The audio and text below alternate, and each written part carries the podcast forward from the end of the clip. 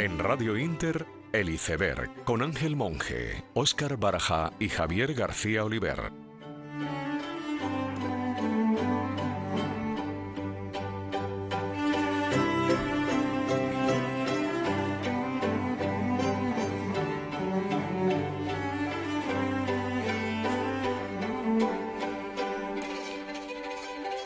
Buenas noches, queridos oyentes de Radio Inter. Hoy comenzamos esta andadura y como ser agradecidos es de bien nacidos, no quiero dejar pasar la ocasión de en un día tan importante para nosotros empezar agradeciendo a esta casa la confianza que ha depositado en este equipo. Hablo por boca de los tres que aquí nos hallamos. Expreso mi más sincera gratitud a tres personas. Primero a Jesús Córdoba, jefe técnico y amigo que con sus sabios consejos y su destreza en los mandos hará que estos humildes aprendices salgan dignamente de esta prueba. En segundo lugar a Dawei Din, por hacer posible esta aventura y por último a Carlos Peñaloza, consejero delegado de Radio Inter, maestro de maestros, periodista con mayúsculas y sobre todo amigo. Gracias por tus sabios consejos, profesor. Dicho esto, les voy a leer una definición que creo necesaria para que entiendan la filosofía de este programa. Bloque grande de hielo desprendido de un glaciar o de una costa helada que flota a la deriva en el mar. Solo una novena parte del volumen total del mismo emerge sobre las aguas. Esta es la definición de iceberg. ¿Por qué les cuento esto? Se preguntarán. Muy sencillo. El iceberg es el nombre de este programa que nace desde el propósito de ahondar en los temas de interés. Nuestro objetivo es azuzar las conciencias de los ciudadanos para que tengan un pensamiento crítico y no monolítico, fuera de convencionalismos. Buscamos la libertad de pensamiento, fundamentada, eso sí, en el respeto, la tolerancia y la audacia. Profundizaremos en el conocimiento, rehuyendo respuestas simplistas y convencionales, la misión que nos hemos marcado en el programa es pensar, dialogar, conocer aquello que no es evidente, centrarnos en el qué y no tanto en el quién, para lo cual tenemos una visión clara, convertirnos en una ventana al pensamiento multipolar en todos sus aspectos, dar voz y discusión a todos los actores de un mundo que ya de por sí es multipolar. Nuestros fundamentos serán entender la geoestrategia no como un bloque monolítico, sino como hemos dicho antes, en un mundo multipolar lleno de distintas interconexiones, por parte de los distintos agentes, la geoestrategia forma parte del mismo. Cuando hablemos de cultura, más bien hablaremos de culturas, dado que hay tantas como personas. Esto nos enriquece, nos saca del pensamiento único, seguimos queriendo huir de los convencionalismos. Las dos palabras que podrían definir nuestro pensamiento, lo que sea nuestro programa, son crítica y libertad. Huiremos del pensamiento único y de los dogmatismos de parte. La trascendencia, Buscaremos ir más allá, buscaremos la trascendencia. Eso es algo inherente al ser humano, nos permite el perfeccionamiento consciente y libre. El mero debate sobre esta cuestión es ya por sí trascendente. En nuestro programa habrá cabida para todo tipo de personas, de pensamientos, eso sí, siempre basándonos en el respeto a las posiciones del contrario, más allá de la democracia formal. Libertad política y verdadera representación de la sociedad en nuestro programa. Haremos uso de las tecnologías actuales de una manera racional con los conocimientos propios de la técnica que nos sirven para progresar y nos preguntaremos si todo vale, si todo tiene un límite. Hablaremos de sociedades, lo mismo que hemos hecho con las culturas, y no en singular de sociedad. Huiremos de la visión eurocéntrica en un mundo global y visiones globales. Existen formas diversas de entender el mundo. Tenemos la capacidad de actuar según nuestra voluntad, somos dueños de nuestra libertad y podemos ejercerla. Les aseguramos que en este programa y en esta casa, si algo nos sentimos, es libres. Tocaremos la economía más allá del consenso socialdemócrata, capitalista, libertario, liberal. En una palabra, llevaremos la libertad económica a debate y exploraremos el mundo de las ideas aplicado a nuestra realidad diaria, un mundo vivo, en continuo movimiento y este es el propósito que nos hemos encomendado. Eh, por todo lo anterior expuesto, creemos que es hora de rascar en la superficie y no quedarnos en ese 10% de la información. Profundizaremos con nuestros expertos invitados en el 90% que no se ve. Para ello, cada jueves traeremos ante estos micrófonos a figuras relevantes del mundo de las finanzas, la diplomacia, la geopolítica, la historia. Nuestro propósito es que al finalizar esta hora hayamos absorbido claramente información sobre el tema tratado, transportar por las ondas desde nuestro estudio a sus hogares el conocimiento que emane del invitado, extraer su néctar, en definitiva, que aprendamos un poquito más. A mi lado, y acompañándome cada jueves están y estarán don Oscar Barja y don Javier García Liber. compañeros, amigos y hermanos de batalla. Haciendo posible que esta nave llegue a buen puerto, a los mandos técnicos está Guille. Desde aquí mi gratitud. Y aquí este que les habla, Ángel Monje. Es jueves 10 de febrero del año 22. Esto es el iceberg. Comenzamos. Estás escuchando el iceberg. Entrevistas, diálogos, tertulias en Radio Inter.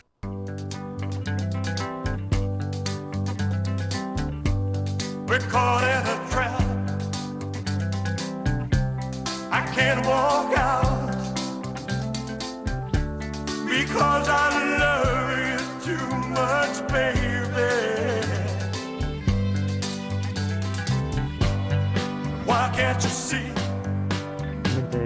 suspicaces, espero que le guste a nuestro primer invitado la canción que he elegido para presentarle.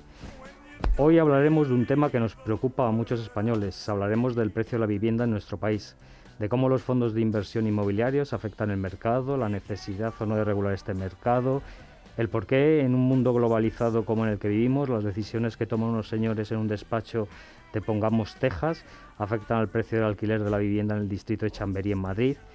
Para aclararnos todo esto, contamos con la presencia en el estudio de Miguel, abogado por la Universidad Carlos III de Madrid y máster en gestión internacional de la empresa. Ha vivido y trabajado en varios países del mundo, ejerciendo su labor en el desarrollo de negocios e inversiones y desde hace ocho años se dedica profesionalmente al mundo de la consultoría de inversión inmobiliaria.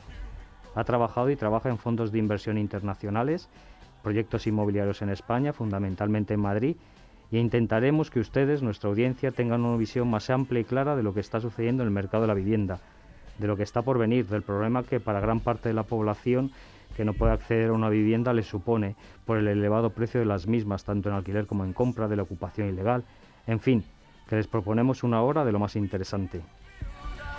Dicho lo cual, empezamos con las preguntas, si queréis. Don Oscar Barja. Muy buenas, muy buenas, a todos.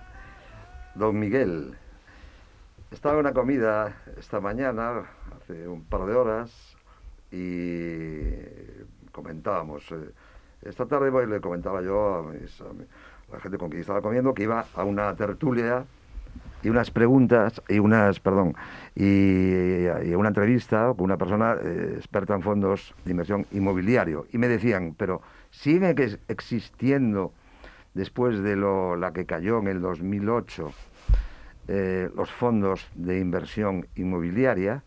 Entonces me gustaría que usted nos contara, primero, para nuestros oyentes, qué es eh, un fondo de inversión inmobiliaria y si siguen existiendo y si siguen existiendo, usted recomendaría invertir en los mismos. Bueno, antes que nada, buenas tardes, muchas gracias por, invitarme. Empezando por la, em, la pregunta de, por qué se sigue invirtiendo eh, ahora en temas inmobiliarios, ¿no? Es decir, se sigue invirtiendo en todo lo que de alguna manera esté dentro del mercado eh, económico. Es decir, eh, no hay ningún tipo de sector ni actividad que esté dentro de la economía donde no se invierta. Y el mercado inmobiliario, que no solamente es comprar o vender eh, pisos, sino que incluye también el sector de la construcción y muchos sectores que, son auxiliares y que dan, trabajo a un montón de, de, trabajadores, trabajadoras y que bueno mueven mucho dinero. Prueba está de que muchos fondos de los de Next Generation eh, se va a invertir en la eficiencia energética y en el sector de la construcción, que es parte de lo que es el sector inmobiliario. Entonces, eh, ¿qué, son los fondos de inversión? Un, fondo de inversión mm, suena pues eh, muy etéreo, suena todo y a nada al mismo tiempo, pero básicamente gente pues, que invierte su dinero en algo relativo al inmobiliario. Eh, ¿Cómo se puede estructurar un fondo de inversión? Puede ir desde, pues se juntan tres hermanos que cada uno tiene 20.000 euros y compran eh, dos plazas de garaje o firman una hipoteca se compran un piso y lo ponen a alquilar, o puede ser un fondo de, pues, eh, de, pensiones noruego o de cualquier otro país que eh, a través de una sociedad o una estructura societaria lleva a cabo inversiones inmobiliarias. Es decir, no hay una definición de fondo de inversión, sino que hay mucha casuística y mucha, mucha, mucha, mucha variedad. Eh, recientemente hay una empresa que, por ejemplo, para que se vea la variedad de que hablamos, hay una empresa que se llama Urbanitae, que hacen crowdfunding inmobiliario. Están, eh, si no me equivoco, eh, inscritos en la CNMV y pues la gente a partir de creo que de 500 euros hasta 5.000 euros pues puede eh, invertir en proyectos que ellos sacan pues que consideran que vale la pena invertir. Entonces, la, última pregunta, si recomendaría o no recomendaría. Yo ni, recomiendo ni dejo de recomendar. Yo creo que cada uno tiene que invertir en algo que controle, que conoce. Es cierto que el sector inmobiliario, al final todos podemos entender qué quiere decir alquilar una casa y el rendimiento de una inversión inmobiliaria normalmente eh, depende del precio de adquisición, es decir, cuánto nos gastamos en, comprar algo y cuánto nos reditúa mensualmente, normalmente a través de un alquiler. Entonces, si ese rendimiento pues creemos que vale la pena, pues es una buena inversión. Pero claro, eh, no, que, ni, ni recomiendo ni hijo de recomendar, eso es algo que depende de la libertad de cada uno. Pero para acabar la pregunta, los, eh, la banca la banca al por mayor, la banca clásica, que antes comercializaba fondos de inversión inmobiliaria, ¿sigue comercializándolos o ya no tanto? debido a la crisis financiera del 2008. Es que yo creo que ahí, hay, ahí se, dan, por eso digo, cuando la definición de fondo de inversión es tan grande y engloba tanta casuística que va desde tres hermanos hasta un fondo de pensiones de un país extranjero, pasando por pues tuvo una variedad eh, enorme de, casos singulares que realmente no lo simplificaría de esa manera. Es decir, la banca, es decir, los bancos, eh, como pueden ser los bancos que todos conocemos, eh, son entidades financieras que se dedican a financiar y que pues tienen a veces en algunos departamentos lo que se llama banca privada y pues a clientes que tienen cierto dinero pues igual les pueden ofrecer algún algún producto inmobiliario. Pero desde luego no tengo los números aquí, pero luego no diría que eso es el típico fondo inmobiliario. Yo diría que el típico fondo inmobiliario pues es eh, consiste normalmente en una empresa gestora que brinda servicios eh, de gestión de ese dinero y que pues hay un fondo pues mm, que tiene mucho que maneja mucho dinero pues viene de por ejemplo de trabajadores de una mutua o que pues una familia o, lo que sea que tiene mucho dinero y dice pues queremos eh, diversificar nuestro nuestro nuestro patrimonio y queremos invertir tanto en tanto eh, en, tales tipos de activos. Entonces a partir de ahí se estructura lo que es la, inversión. Pero yo no diría y creo que quizás está bien aclararlo que cuando hablamos de fondo de inversión em, no, no, no es exactamente que la banca está invirtiendo. Es, es bastante complejo y que además tampoco representa en absoluto eh, lo que es el día a día de las transacciones inmobiliarias. Es decir, hay que tener en cuenta para que dar un poco de contexto y que en España hay cerca de 25 millones de unidades de unidades residenciales y que para dar un poco de contexto también cuando se habla de la Sareb, que todo el mundo había escuchado hablar de la Sareb, la Sareb en su momento adquirió 200.000 unidades. Es decir, que en su momento adquirió pues eh, eh, menos del, no sé si es el 0,1% de lo que es el parque inmobiliario. Estamos en un país donde el, prácticamente el 80% de, los, de las unidades residenciales está en manos de particulares. Eh, perdón, eh, sí, eh, no, el, 80% de las personas que viven son propietarios, no, no viven de alquiler. Entonces, realmente, cuando hablamos de mercado inmobiliario, también hay que tener en cuenta del contexto de que realmente hablamos de un mercado principalmente eh, de particulares, no de fondos de particulares, claro. Muchas gracias, don Miguel. Yo eh, estoy preocupado en general, eh, me siento como que en nuestro país cada vez somos menos soberanos, cada vez tenemos menos soberanía en temas, por ejemplo, como la energía, somos dependientes, eh, salvo honrosos casos como, como esta casa, también en los medios de comunicación, muchas veces la propiedad está fuera de nuestras fronteras, me siento que cada vez somos menos soberanos como país y como ciudadanos. Entonces, en el tema inmobiliario, en el tema de las propiedades inmobiliarias, eh, ya que está usted aquí para intentar arrojar algo de luz y, y, creo que lo está haciendo, tanto para nosotros como para la audiencia, quería preguntarle, a ver si usted me puede tranquilizar, y ver realmente qué influencia tienen esos fondos de inversión en el parque inmobiliario español. ¿Qué peso realmente tienen? Cuando hablamos de hay un problema de vivienda, hay un problema de que la vivienda es muy cara, de que no llegamos, de que etcétera, etcétera.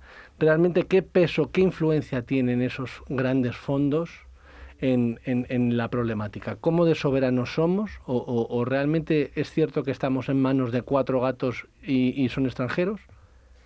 Bueno, como, como, acabo de decir, realmente eh, prácticamente el 80% de la, de la población eh, que vive eh, en una residencia es, propietaria de su residencia.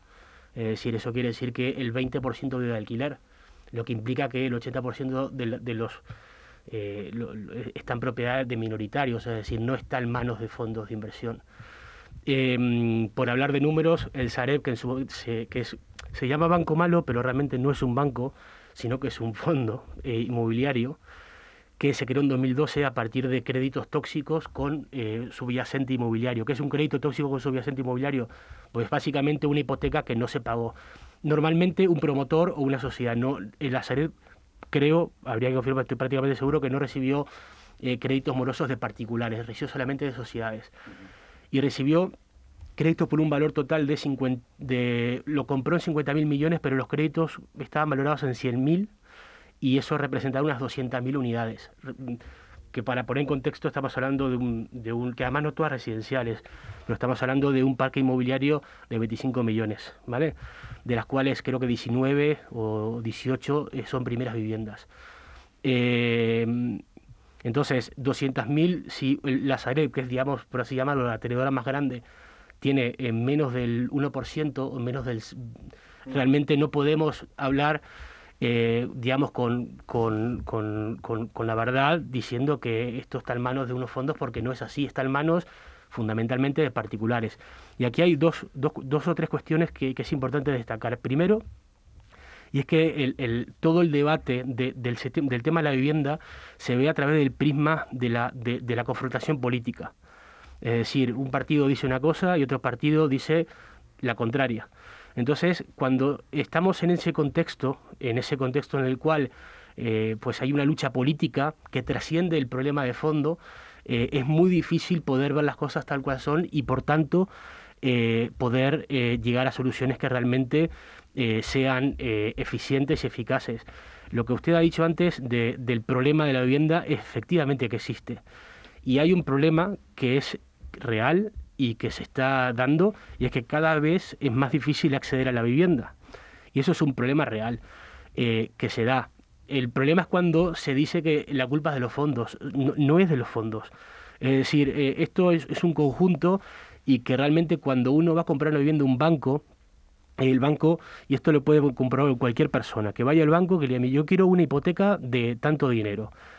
Eh, si no tiene un contrato fijo, si no tiene un, track record eh, determinado, si no tiene 40, 50, 60 mil euros ahorrados o la posibilidad de tener un familiar que lo preste o que se lo done, es muy difícil acceder a la vivienda. Pero eso es un problema que trasciende lo meramente inmobiliario, es un problema que va también eh, en lo que es eh, el mercado laboral, que puede también tener ramificaciones de política industrial, cosas que yo no, no, me quiero meter porque no es mi tema, pero lo que sí quiero destacar es que estamos hablando de un problema que es poliédrico, que realmente no solamente es una cuestión de quién está invirtiendo. Eh, la vivienda es cada vez más cara. Eh, bueno, está, está evidentemente en el 2008, eh, con la crisis, se, se, se desplomó. El desplome tardó en aterrizar, digamos, ir hasta el mínimo, yo creo que unos 4 o 5 años a partir de 2008 y poco a poco pues ha ido recuperando y se han en ciertas zonas pues se ha ya recuperado el nivel eh, pre-2008. Es decir, no es que esté más cara que nunca, sino que evidentemente pues eh, con la inflación y todo esto pues se ha venido recuperando. Pero claro, el problema es que los jóvenes que tendrían que acceder al mercado de la vivienda pues eh, se han tenido, han tenido que sufrir la crisis de 2008 y hace dos años han tenido que sufrir una pandemia. Entonces, con ese contexto, esa generación, cómo ha podido generar los ahorros suficientes como para acceder a la... Y ahí está el problema de fondo de, por qué no se accede a la vivienda.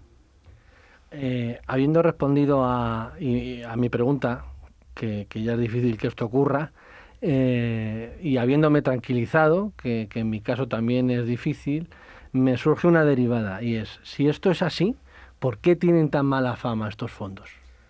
Bueno, en la, como comenté antes, eh, si esto se está dando en un contexto de, conflicto político, evidentemente ya entramos dentro de categorías políticas que pues izquierda-derecha y evidentemente el fondo de inversión pues es eh, pues es el, capital desalmado, digamos, que se aprovecha del, del, del, del, trabajador, que es una simplificación, porque yo trabajo para un fondo de inversión, estoy muy contento de, trabajar y realmente los inversores pues son extranjeros, por cierto, que están invirtiendo en España y que simplemente pues tienen sus ahorros y dicen, pues a mí el banco me está dando esto, prefiero que me dé un poco más y estoy abierto porque confío en el equipo que hay en España, entonces os damos el dinero, hacéis los proyectos y lo y lo y lo y lo ejecutáis y bueno, pues me puedo eh, mi inversión puede dar, dar ciertos réditos.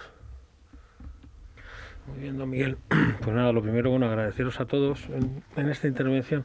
Ah, don Miguel, por lo que nos ha dicho hasta ahora, eh, entonces, eh, el discurso oficial de los últimos tres o cuatro años, al, final no deja de ser una filfa, ¿no? Porque si, como nos ha indicado, es solo el 20% del parque inmobiliario el que está en manos, digamos, de, empresas que se dedican a lo de fondos de inversión, y dentro de ese 20% estoy seguro que no todo está en el centro de las ciudades y que no todo se dedica a viviendas vacacionales y que no todas las viviendas seguro que, que no se dedican a molestar a los vecinos per se ¿Por qué cree que, que, lo que más suena al respecto de la vivienda es esto? ¿no? ¿Por, qué, ¿Por qué cree que los políticos solo ponen la atención en, en, que los jóvenes no se pueden comprar pisos en Chamberí, cuando un joven medio español es que nunca se ha podido comprar un piso en Chamberí? Es decir, ni ahora ni hace 30 años. ¿no? ni nunca se ha podido comprar en el barrio Salamanca, o casi nunca. ¿no? Eh, por tanto, ¿por qué cree que, por qué cree que, que este es el, que este es el discurso oficial y, y, no otro, ¿no? Y, por qué estas empresas no tratan de, defenderse de alguna manera, ¿no? Frente a este, frente a este discurso. A ver, eh, pues empezando por lo último, ¿por qué estas empresas no acaban de defenderse? Primero porque se ataca a un, a un fantasma, es decir, un fantasma no se puede defender porque fantasmas, hasta que yo sé, no existen. Pero, bueno, un inciso solo, pero estas empresas tendrán un CIF, ¿no? Claro, pero cuando se dice los fondos de inversiones y los fondos buitres, se está básicamente caricaturizando un tipo de empresa. Yo trabajo en un fondo de inversión, eh, tratamos muy bien a los inquilinos, eh, creo que hacemos la cosa de manera completamente legal, de manera ética, se gana dinero y no, no veo ningún problema. Entonces, eh, yo no me siento, cuando llaman fondos buitres, yo no me siento eludido. Entonces, creo que en el fondo de la cuestión, como, como comenté antes, esto es una cuestión de discurso político que se entiende desde la perspectiva de la política que cuál ha sido el, el, el, discurso político, pues yo ahí no, no, no, entro. Simplemente quiero también destacar que no es que el 20% esté en manos de, de fondos. Estoy, el 20% de la gente, quizás un poco más ahora, vive de alquiler. Eh, la y hay, una, hay, hay, otro problema que no, no lo he mencionado todavía, y es la falta de datos reales. Es decir, hace poco salió un informe de una, una consultora de las más importantes eh, diciendo pues, que se había aflorado pues, un Ah, estamos hablando de miles y miles de oficinas que no, sabían, que no sabía que existían ni en Madrid ni en Barcelona. Es decir, que hasta entonces, hasta ahora se pensaba que el sector de las, de, las oficinas, cuántas oficinas hay en Madrid, cuántas oficinas hay en Barcelona, era un número y era un número muchísimo, muchísimo mayor. ¿Por qué? Porque falta mucha información veraz, entonces eh, realmente estamos hablando siempre con, números que muchas veces eh, se inventan o se sacan de fuera de contexto.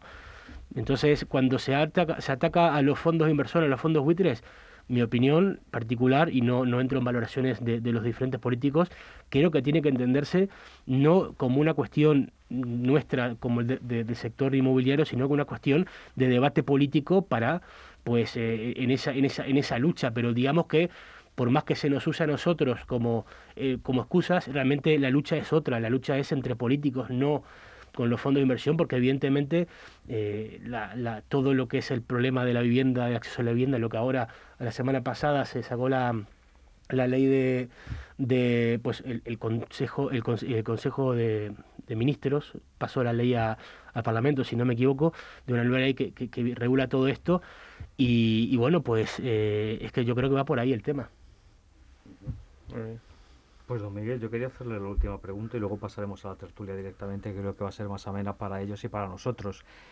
Eh, a ver, hemos hablado en esta mesa de los problemas que tiene mucha parte de la, de la ciudadanía española, sobre todo la gente con bueno, eh, medios eh, o trabajos más precarios, la gente joven de acceder a una, a una vivienda. Acaba de decirnos que la semana pasada se ha, aprobado la ley de la vivienda, que además pide una serie, bueno, pues las, las viviendas vacías, no sé si es un 400% lo que quieren aumentar el IBI, y, bueno, pues incentivar los alquileres de pequeños propietarios y tal yo no creo en todo, en un mercado intervenido. Al final no deja de ser esto un, mercado intervenido, ¿no? no Aquí no existe un libre mercado. Con lo cual, eh, dejamos al margen un poco eh, las, las vías del gobierno y usted como experto, ¿qué solución? Ya no digo a corto plazo porque la veo imposible, ¿no? Digamos a medio largo plazo para las generaciones que vienen, para nuestros hijos, para nuestros nietos. Porque en España, o sea, desde los últimos 60 años eh, se ha visto, ¿no? Nuestros abuelos eh, han estado viviendo de alquileres, eh, luego en los años 60 vino la cultura con, con, el franquismo de las casas de protección oficial del Ministerio de la Vivienda, empezaron a comprarse primera residencia, segunda residencia, y la cultura de España, lo ha dicho usted bien claro, es el 80% somos propietarios. Pero ahora mismo, mm, para, para una pareja, yo tengo infinidad de amigos, matrimonios, que están ingresando dos mil y pico, tres mil euros, un alquiler es imposible. Un alquiler se les va a la mitad de un, un sueldo entero, como tengan ese mes un percance, eh, el día 20 ya no tienen dinero y una hipoteca te están dando al 70, 75 y como ha dicho bien al principio de, esta entrevista, uno tiene que tener eh, un 15, un 20, un 30% para poder acceder a la compra de una vivienda. Como experto, ¿qué solución ve? desde luego, si tuviese la solución, eh, ya me gustaría tener la solución. La primera, sí que creo que hay ciertos pasos que pueden tomarse. La primera y fundamental es eh, dejar, intentar tener un debate sosegado y que tenga en cuenta diferentes, diferentes cosas, además de las restricciones de un mercado. Es decir, eh, una política laboral que permita a los jóvenes poder acceder a ciertos créditos puede facilitar el acceso a la vivienda. Eh, la urbanización de ciertas, de ciertas partes y digamos que pueda eh, aumentar la demanda en ciertas, en ciertas partes de, de, las zonas más tensionadas de Madrid, Barcelona, Málaga, donde pueda haber nuevos desarrollos a un precio asequible, puede también ayudar. O sea, pero, por ejemplo, voy a poner una anécdota, que esto pasó además hoy. Hemos recibido un presupuesto, y esto es de un, piso en concreto, ¿no? seis ventanas eh, una ventana un poco más grande y una puerta. 10.000 euros masiva. Seis ventanas que entran en normativa, porque claro, en la normativa ya te exige que entres en código técnico de la edificación, por lo que eh, la ventana tiene que cumplir unos requisitos. Ya no vale la ventana de aluminio antigua, o sea, tiene que ser una ventana pues de PVC o de aluminio con rotura de puente térmico, con aireador, con que preferentemente que el vidrio no deje pasar los ríos uvas, es decir, eh, ¿cómo se puede bajar el precio de la vivienda si cambiar seis ventanas cuesta 10.000 euros masiva? Entonces, eh, si el problema no es eh, decir, bueno, venga, pues ahora el 30% van a ser viviendas sostenibles, perdón, viviendas de, protección oficial y, el 15% va a ir a vivienda de renta social. Es que si, si pero los, los precios de la construcción están disparados. Entonces, ahora mismo tenemos un código técnico de edificación con unas exigencias de eficiencia energética que me parecen perfectos, que son necesarios, pero que tiene un coste.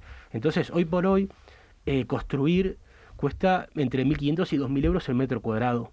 Si, y, no, y no estamos ni, ni, ni, pagando la, el, terreno ni los servicios de las personas que gestionan todo eso. Entonces, si tenemos eso en cuenta, ¿cómo vamos a obligar a quién, o sea, cómo se puede obligar a bajar el precio si tenemos esa, esa, esa realidad. Cambiar seis ventanas cuesta mil euros. Eh, seis, eh, siete ventanas y una puerta, diez mil euros masiva. Entonces, la solución, no sé cuál es la solución, pero desde luego no vale, no, no, no sirve eh, el, el, todo el discurso político que es falaz y que además demagógico. Por, de, de, todas las partes, no estoy señalando ninguna parte concreto. En segundo, tiene que venir acompañado de un de, recursos financieros para los sectores de población que necesitan esos recursos, tiene que ir acompañado de, una política laboral que mantiene, porque esa gente tiene que cobrar mes a mes y para eso tiene que tener trabajos. Y eso ya entramos en, en la política laboral e industrial.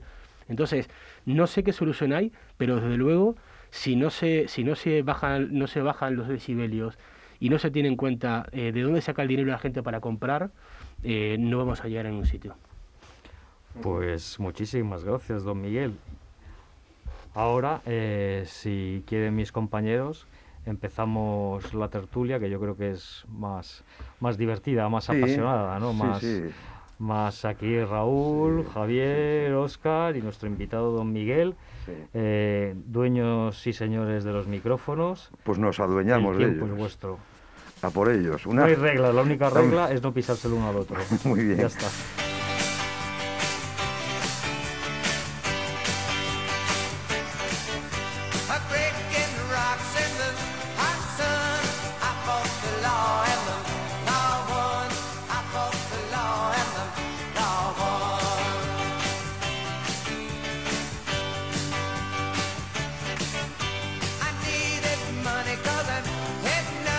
Iceberg, todos los jueves de 9 a 10 de la noche en Radio Inter, con Ángel Monge, Óscar Baraja y Javier García Oliver.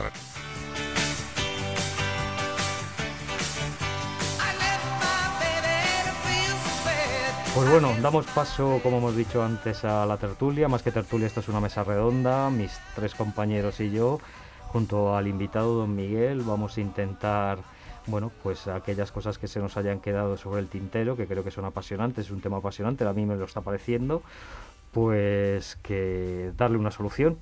Cuando queréis empezar. Han quedado muchas cosas, pero y otras eh, muy bien explicadas y yo creo que entendidas.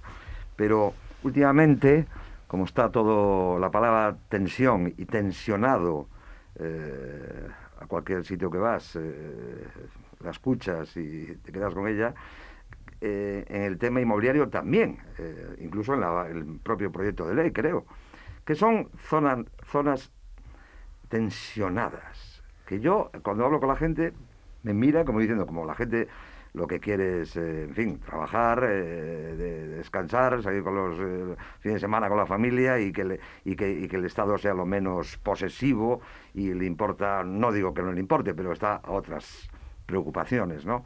Pero muchas veces si la gente comenta, oye, ¿pero qué va a pasar con esto? Que son zonas tensionadas. Yo vivo una zona tensionada, tú vives una zona tensionada. Quiero la gente, ese tipo de terminología es que, es que no le llega. Eh, y yo creo que sí le interesaría conocerla. ¿Qué es una zona tensionada? Pues, a ver, va, a haber que, a ver, primero, el proyecto de ley se acaba de enviar a las Cortes. Yo entiendo que va a haber un, proceso parlamentario donde se quitarán cosas, se modificarán unas y se agregarán otras. Entonces hay que ver cuál es el resultado final. Ahora mismo parecería eh, que la zona tensionada es una herramienta que se hace, digamos, para eh, tener cierto margen de maniobra una vez que la ley ya está, digamos, escrita sobre piedra y da em, la posibilidad de señalar ciertas zonas que no sé si se puede dividir por barrios, por distritos, por municipios. Claro, Madrid es una zona tensionada, pero claro, no es lo mismo Carabanchel que Salamanca, no es lo mismo Puente de Vallecas que Chamberí tensionada significa eh, más cara. tensionada significa la, definición. Con, capacidad de subir más eh, el precio del alquiler. Por lo visto, a ver, no me. Eh, más o menos, ¿no? Siguiendo un poco lo que dice la prensa, porque tampoco. Hay que, y repito, hay que ver cómo termina esto. Pero tensionadas serían las zonas donde se gastan alquiler más del 30% de los ingresos. O que la, el, el alquiler ha subido, creo que un 5% más que el IPC, algo así. Pero, eh, repito, habría que ver exactamente cuáles son los, los, criterios que finalmente se establecen. Es una especie de medida, ¿no? Es como, claro, es, es un baremo que se está utilizando y que luego, por lo visto, cada comunidad autónoma podría de alguna manera modular en una función u otra, pero la ley todavía no está, no está, o sea, de momento la ley es cuando, cuando la sancionen las cortes y, y, una vez que la sancionen las cortes, pues eh, probablemente pues eh, pase por el Tribunal Constitucional para ver hasta qué punto pues invade una competencia autonómica o se eh, invade el propio concepto de libre mercado. es, es, muy, mira, es, es, es y, y, eso es una opinión puramente personal yo creo que, que, que eh, justamente el tema de, la, de, de, poner zonas tensionadas es una manera de, de, digamos, de la galería. Es decir, no, no, se soluciona nada con, con, nombrar una zona tensionada cuando vas a pedir un presupuesto para cambiar las ventanas y te cuesta... Eh, por ejemplo, hay una parte que decía que no se podía subir los alquileres o no se podía subir más de, eh, eh, no me acuerdo, X por ciento.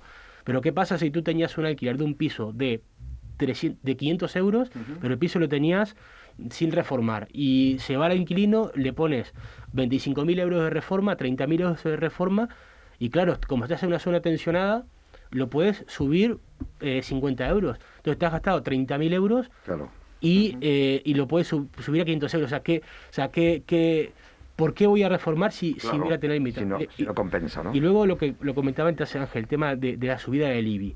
Vamos a ver, un IBI puede ser unos 300 euros al, año, más o menos, 300, 400, 500 euros, depende del piso. Eh, si yo tengo un, piso vacío hace años y el piso tengo que, que tengo que, reformarlo y me tengo que gastar 30.000 euros, entonces tengo dos opciones. O asumo una subida del IBI de 150 euros o me gasto 20.000 euros en, en reformarlo. ¿Qué elijo? Pues es que yo no tengo dinero, no tengo 20.000 euros es que va a seguir vacío. Entonces, eh, yo creo que entiendo la penalización del IBI, entiendo la, la, mm, la, búsqueda de que los pisos deben estar vacíos, me parece perfecto, pero creo que penalizando eh, mm, hay cosas buenas en, en, en, la, en la, ley, o no solamente en la ley, sino otros paquetes como fue las ayudas al bono joven, eh, o que en, el IRPF sí em, te puedas desgravar las obras de eficiencia energética. Esas cosas me parecen positivas pero hay ciertas cosas que realmente veo que eh, tienen su razón de ser más en el contexto de una lucha política. Pero es que la lucha política lo único que sirve es para que los votos se decanten de un sitio a otro, no solucionan el problema de fondo. pero entonces, con, a ver si somos capaces de bajar un poco el, balón al suelo y de quitar un poco de dramatismo a todo esto. Lo que si yo he entendido bien, lo que nos, nos viene a decir es que el discurso político predominante, que yo creo que lo que busca pues es apretarnos un poco más las tabas, Ah, se basa en, básicamente pues la falacia en la que suelen basar casi todos sus argumentos, ¿no? es decir, en dedicarse o en, o en dirigirse al 5% de las zonas del país, es decir, cuatro barrios muy determinados de Madrid, cuatro de Barcelona, dos de Valencia, tres de Bilbao, que si bien antes hemos dicho que el que, es decir, que el, que el total de, las, de los habitantes que viven de alquiler en España, no, no de posesión de los fondos, es del 20%, pues además en estas zonas no podemos dirigirlo, pero dudo mucho que suba del, 6, del 7%. Entonces pasamos el discurso y las políticas de vivienda sobre el, una parte de la población muy pequeña. Sobre el 7%, ¿no? Claro, por tanto, eh, es que directamente, pues es que no hay tema. ¿no? Y eh, por otra parte, yo creo que forma parte también del discurso igualitarista eh, predominante, ¿no? estúpidamente, si me permiten, igualitarista predominante, el pensar que todos podemos vivir en Chamberí. Pues mira, me encantaría, pero yo tengo dinero. Oye, vivo en Coslada, no pasa nada. ¿eh? Y en mi barrio hay pisos por 650 euros con un par de habitaciones perfectos. Entonces esa pareja que gana 3.000 puede irse a Chamberí y pagar 1.700 como también podía hacerlo yo. ¿No? Claro, pero entonces este, no tengo dinero. ¿No? Oye, o se vienen a Coslada y pagan 700. Por tanto, lo que quiero decir, lo que me gustaría también poner de manifiesto es que creo que es importante que en, que hice ver con permiso de, don Ángel, ah, demos un poco luz a aquello que no se ve, ¿no? Y estamos hablando de todo lo que se ve, que efectivamente es cierto, pero que, pero que es una parte muy pequeña de la realidad. Y tal y como dice el nombre de nuestro programa, es que la realidad no es de lo que hablan los políticos, la realidad no es, la realidad en, numéricamente no es Todo esto que hemos estado hablando, la realidad es otra.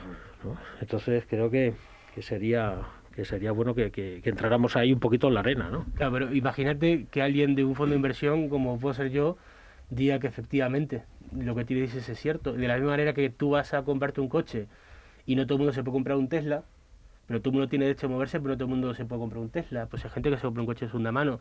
Pero si también hay que reflexionar en, en en esa, digamos, o falta de libertad de expresión o, auto, autocensura que nos hacemos para, para evitar decir ese tipo de cosas. Porque no solamente no tienes por qué irte a Coslada para pagar 150 euros, te puedes ir a Puente Vallecas, te puedes ir a Carabanchel, te puedes ir a Lucera, ciertas zonas de incluso de, dentro de la M30. Lo que pasa que si alguien que tiene una postura eh, en contra de eso, pues ya pues es un vendido al fondo de inversión, al capital, eh, explotador, entonces eh, realmente es un, es, es, un, es un entorno que no es como aquí en esta tertulia, que pues cada uno puede decir lo que piensa, es un entorno que realmente no, diga lo que se diga, te, no, no, hay cosas que no se pueden decir y no se pueden decir que una persona que gana 3.000 euros debería irse a otro sitio porque no puede pagarse eso. Yo, como, como ya estáis entrando en lo políticamente incorrecto, me, me, voy a animar y voy a decir algo políticamente incorrecto. Eh, respondiendo a la primera pregunta que, que, me has hecho, o que me ha hecho usted, porque hay que ser muy, muy cortés, entonces el 80% de los propietarios son individuos particulares. Pues me voy a meter con ese 80%, no con los malvados fondos de inversión que ya se meten todo el resto de, opinadores. Eh, y, lo voy a hacer en, mi propia piel. Yo he vivido toda mi vida en el barrio Salamanca y me cojo mi piso y tenía la intención de, de tener tu propia propiedad dentro de la ciudad, dentro de la M30 y tal y cual. Y por circunstancias de la vida he decidido irme a vivir al campo y cuando hablo de campo no es a un municipio pequeño, es a un sitio donde no, no, llega la, la, luz, para mí eso es el campo. ¿Eh? Donde no tienes la corriente te tienes que buscar la vida, eso es el campo. Y un municipio pequeño que te llega la luz es campo, pero menos, o así lo veo yo. Bueno, la cuestión es que eso es posible hacerlo. Y esa posibilidad existe y es mucho más económica que comprarte un piso o, o, bueno, mal comprarte un piso, creer que te compras un piso y te estás hipotecando 70 años. En fin, todo eso es posible. Y la gente no, no opta por eso de una manera masiva, ¿no? No, no hay gran demanda de eso. Y, por un lado, pues de ahí mi crítica hacia ese 80% de propietarios o de todos los que se quejan y quieren que el, el, Estado le solucione su problema de que no puede pagarse un piso en Chamberí. Eso uno. Y dos, mi crítica también va contra los diversos gobiernos porque tampoco incentivan que esto pueda ocurrir. Yo comparto con mis compañeros de tertulia en que el Estado tiene que estar básicamente para no entrometerse o no crearte problemas y si encima te puede ayudar, pues ya le damos un caramelo. Entonces, eh, la verdad es que las dificultades son muchas y las ayudas son pocas. Porque yo ahora que veo con el tema este de la pandemia, el teletrabajo y todos estos nuevos modelos de trabajo en el que tú puedes trabajar desde casa, y con este gran problema de lo que llaman la España vaciada, joder, tenemos una oportunidad ante nuestras narices, que vamos a ayudar a que la gente pueda irse a pequeños municipios, que se pueda ir a entornos rurales en los que va a poderse comprar una casa digna y asequible, a lo mejor incluso va a tener un nivel de vida mucho mejor que en un cuchitril, eso sí, en Chambery, pero para eso hay que ayudar. Primero entre nosotros, entre el 80%, y segundo yo creo que, el Estado también tendría que ayudar para quitar un problema que es ese que el de la como habéis dicho las zonas tensionadas para destensionar y segundo para para invertir o crear riqueza en otros sitios que, que tiene otros problemas de población. Te veo un punto vaciado. Un punto España vaciado. No soy de Teruel, existe, alpiste, ¿eh? ¿eh? y onste. Yo diría, que algo estatista. No, no, pero que eso, eso, eso, es un ejemplo perfecto. Eso es un ejemplo perfecto, además, eh, de, que, de, de, que efectivamente el tema de la vivienda. Eh, eso es una posible solución. Es decir, al final, la, la vivienda, ¿cuál es el problema de las zonas tensionadas? Porque hay poca oferta y mucha demanda. Y, y, la ley, y, la, vivienda, el, problema, digamos, el precio del alquiler y el precio de compraventa se rige por la ley de la, de oferta y demanda. Si hay poca oferta y mucha demanda, pues va a ser más caro. Si hay mucha oferta y poca demanda, pues será más barato. Ahora mismo, si alguien quiere comprarse un piso en Oropesa del Mar de 80 metros cuadrados en una versión con piscina, por 80.000 euros se puede comprar uno.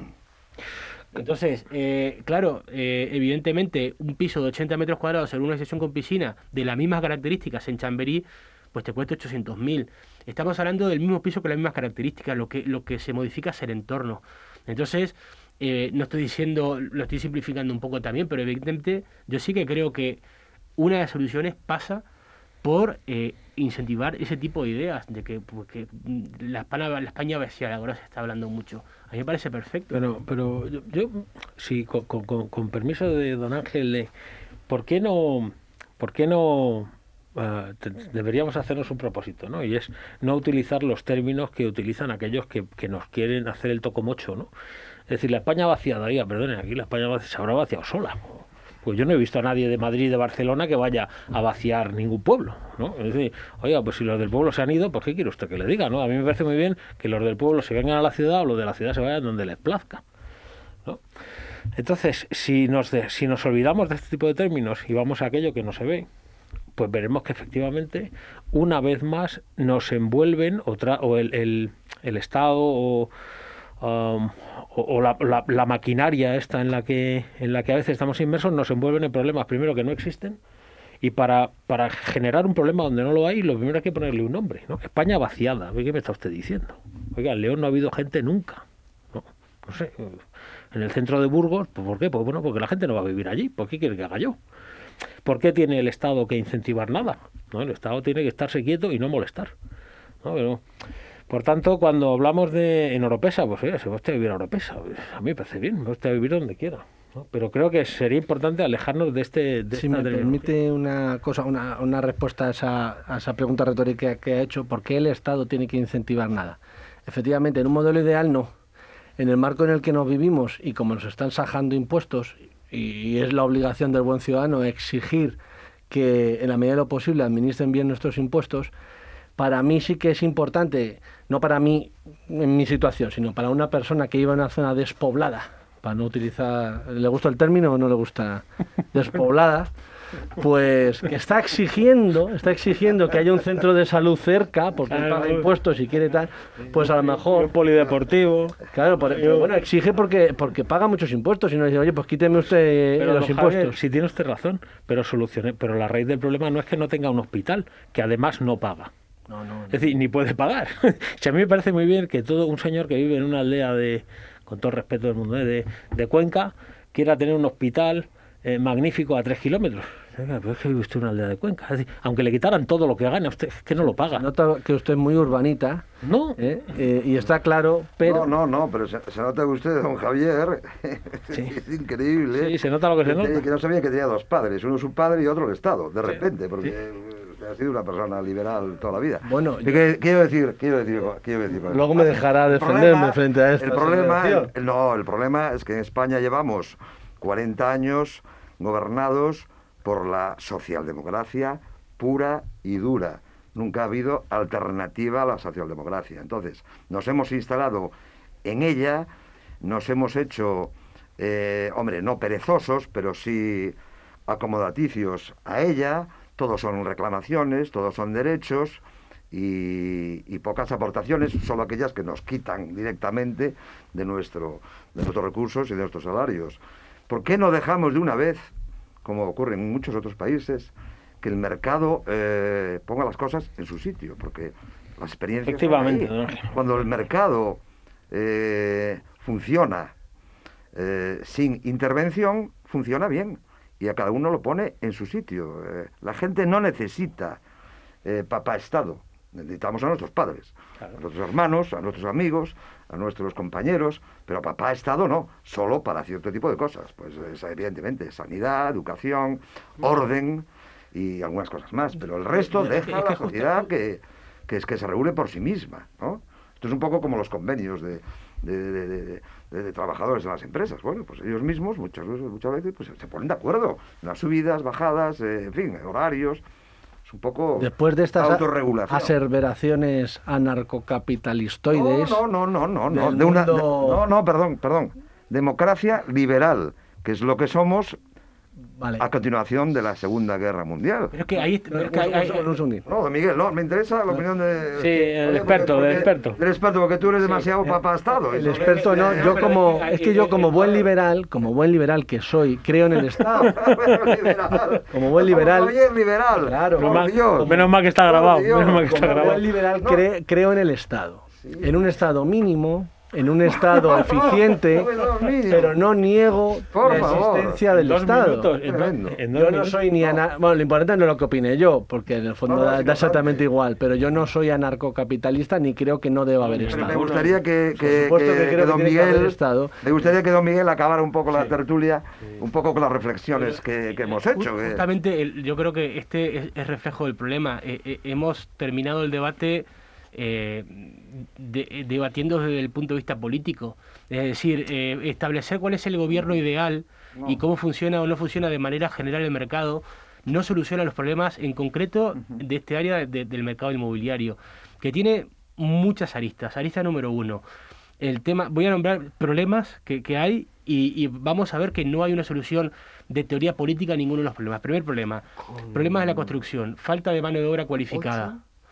Gente que ahora mismo las, generaciones jóvenes no están eh, eh, siguiendo muchas eh, profesiones que antes había. Es decir, ahora mismo en el sector de la construcción falta mano de obra cualificada. los materiales están cada vez más caros y escasos. Ahora mismo para encargar cualquier cosa tardas un montón de tiempo. Eso hace que eh, los plazos se alarguen. Eh, el sistema de, para obtener las licencias de desarrollo urbanístico tardan en muchos casos años, sobre todo las zonas tensionadas. Y eso hace que el coste del capital sea más caro y por tanto el, precio sea más caro. Em, acceso al crédito acceso al crédito. Eh, en las zonas tensionadas o las zonas más de centro, que realmente pues ya han sido construidas, falta oferta. Y es que, salvo que se eh, deje de un día para el otro eh, hacer el triple de plantas, cosa que no se va a hacer, y no hay, es que no hay. Entonces, e, estos son problemas básicos que, que, tiene el problema el, sector inmobiliario y ninguno de los problemas se soluciona desde el punto de vista de la teoría política de si la socialdemocracia es mejor que la, que la liberal. Y justamente es ese, ese debate el que, el que, el que condiciona y el contamina, perdón la expresión, pero es el debate que contamina las soluciones. Porque eh, lo que es real es que vivimos en una sociedad que está estructurada con un Estado.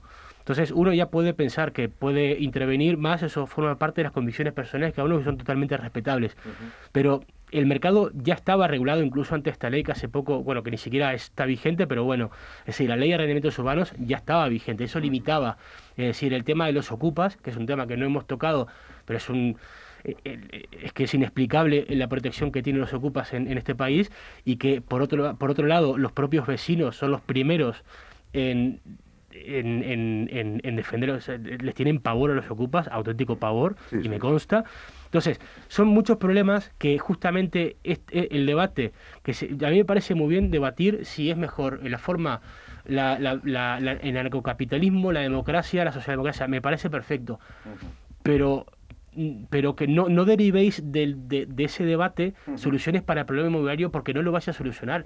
El problema inmobiliario es muy complejo. Sí, pero fíjese, don, don, don Miguel, eh, es que al, final, si no sé si podéis, si podemos concluir en que, en que, en que hemos estado hablando sobre un problema eh, que si bien existe, pero tiene una, tiene una, una importancia y un peso mucho menor del que se dice. Sí, por, tanto, creo que es importante no decir, oye, perdona, pues esto es un bluff. Que, ¿Quién lo ha promocionado? Sí, o, o, qué, o qué otros intereses está tapando? ¿no? Bueno, pues no lo sé. Pero, yo, pero... Yo, creo que lo correcto sería decir, la, la, la, el acceso a la vivienda es un problema general de toda España, de todos los españoles, sobre todo de las generaciones jóvenes independientemente de dónde, por una cuestión de, falta de dinero, de falta de capacidad de ahorro y fruto de un mercado laboral precarizado. Eso es de toda España. Ahora bien, el problema del alquiler es un problema que está muy acotado en ciertas zonas, que se ha sacado de quicio. El problema del alquiler de España es un problema que se ha sacado de quicio y ahí sí estoy de acuerdo con usted, que realmente es un problema de ciertas zonas tensionadas, pero que en, en Carabanchel el, alquiler está tensionado, en Palencia tampoco. No, en Orense, yo soy de Orense, de Galicia. Mm, mm. En La Coruña incluso que... pero Miguel, ¿está usted de acuerdo conmigo que el español, eh, como latinos, eh, la picaresca la llevamos desde que nacemos, o sea, la llevamos en el ADN?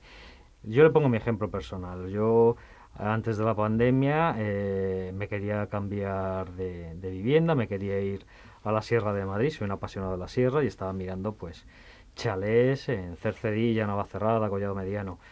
Eh, esto fue en febrero. Vino la pandemia, no pude ir a ver muchos, fui a visitar dos.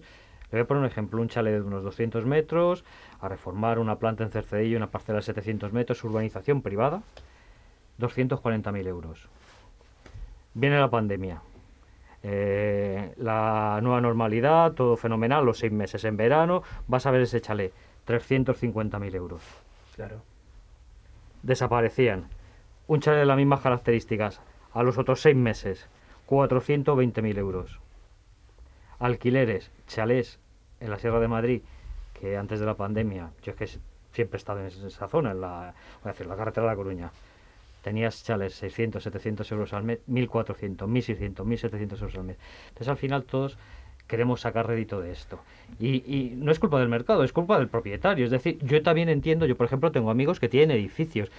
Para, para una persona que alquila una, o sea, no que alquila, sino que hereda un edificio, el problema es mayúsculo. Sí, sí, sí. De renta antigua, es mayúsculo. En el barrio Salamanca, en Chamberí, en Chamar, es, es impresionante, porque tienen a lo mejor 12 inquilinos que les está suponiendo 2.000 euros al mes de ingresos y ellos tienen que hacer frente a unos gastos tremebundos. Sí, sí. Y luego, si esa casa la quieren vender, como se ha dado el caso, tienen que pagar a los que ya llevan eh, dos subrogaciones por cada de los abuelos o tres subrogaciones 200 o 300 mil euros para que se vayan de allí.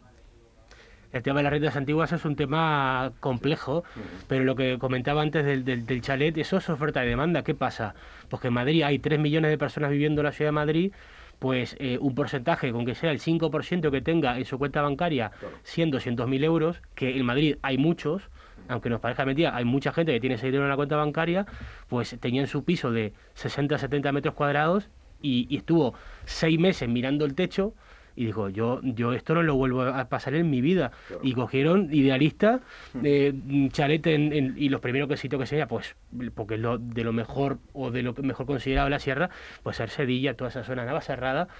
Eh, pero es que eso es, eso es oferta y demanda. Sí, sí, completamente. Y eso, y eso eh, mmm, una, un, un, un, y eso es una cosa que sí critico y no es que sea capitalista pero que es cierto. O sea, el proceso un poco, de. Sí, un poco sí. Pasa que todavía no se ha dado cuenta.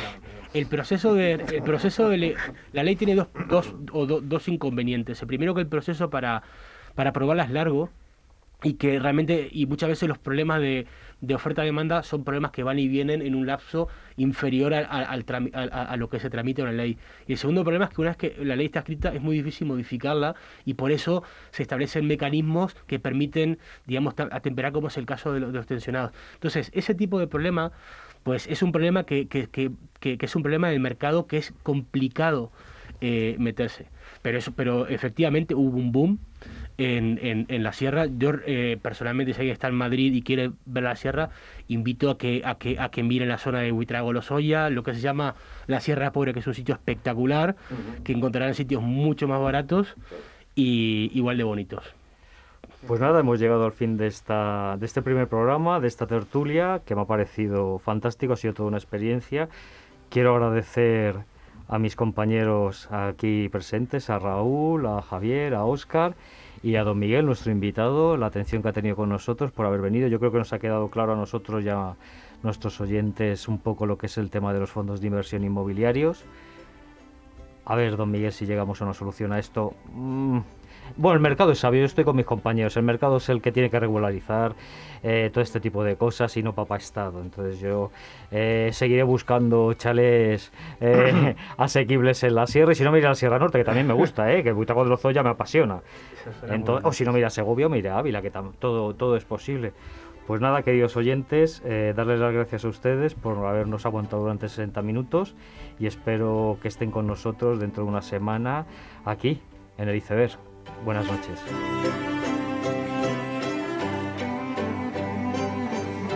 El iceberg, todos los jueves de 9 a 10 de la noche en Radio Inter, con Ángel Monge, Óscar Baraja y Javier García Oliver.